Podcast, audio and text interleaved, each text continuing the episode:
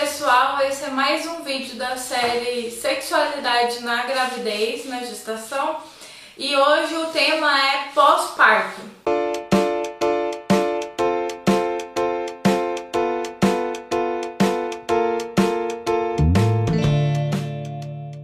Geralmente no pós-parto é a hora que a mulher mais sente né, essa parte da sexualidade, que o parceiro mais sente, por quê?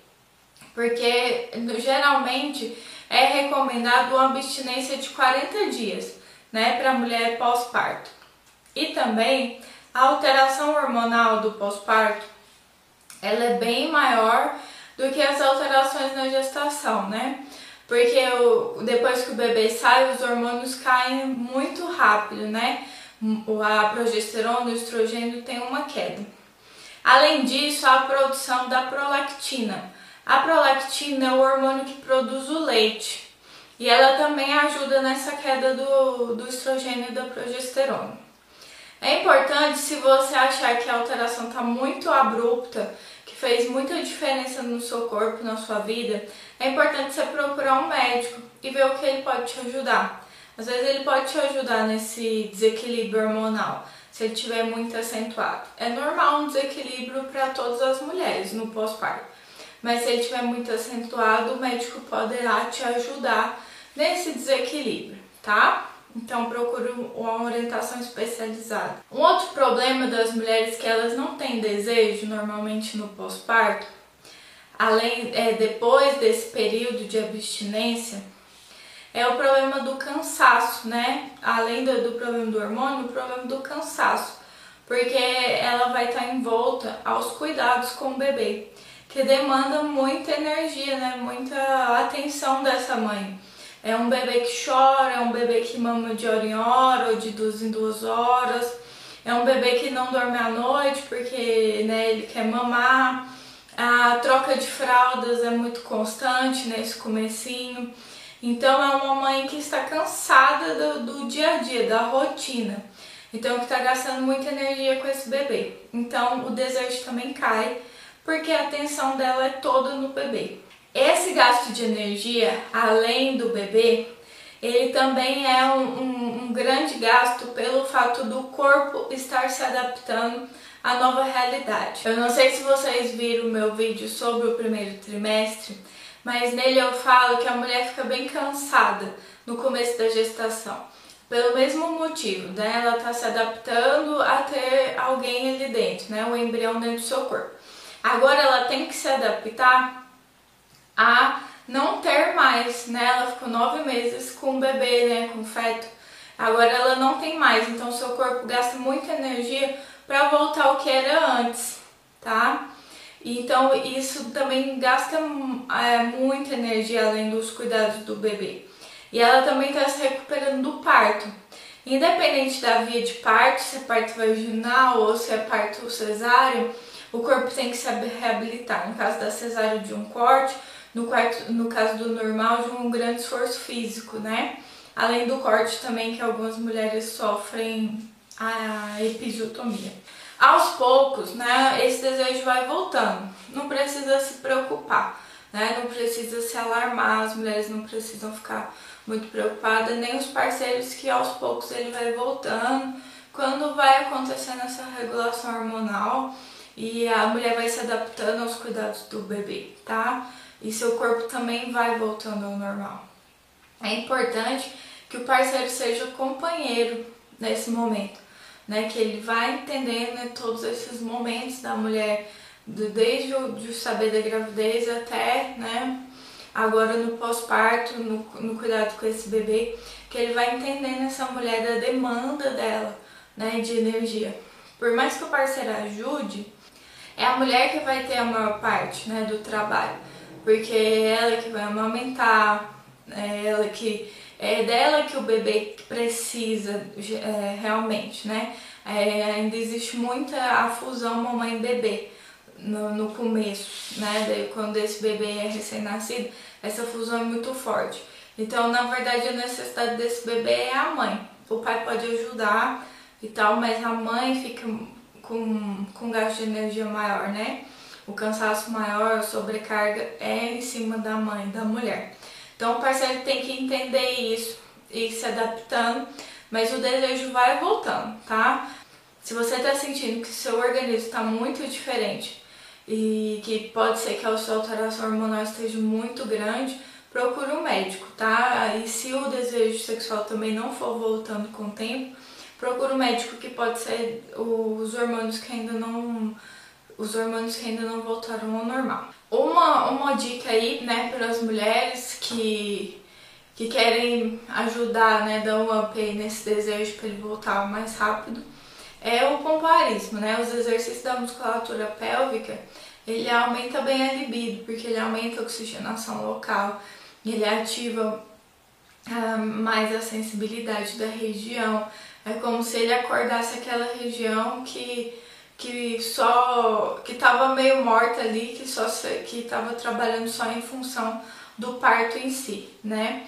Além de melhorar, fortalecer a recuperação do pós-parto também, os exercícios podem ajudar na, na libido mesmo, na vontade, no desejo. Além de que quando a mulher faz exercício, ela está direcionando a atenção dela para a sexualidade, né? Para o ato do sexo. Ela vai pensar nisso. Isso também já ajuda bem na, no aumento do desejo.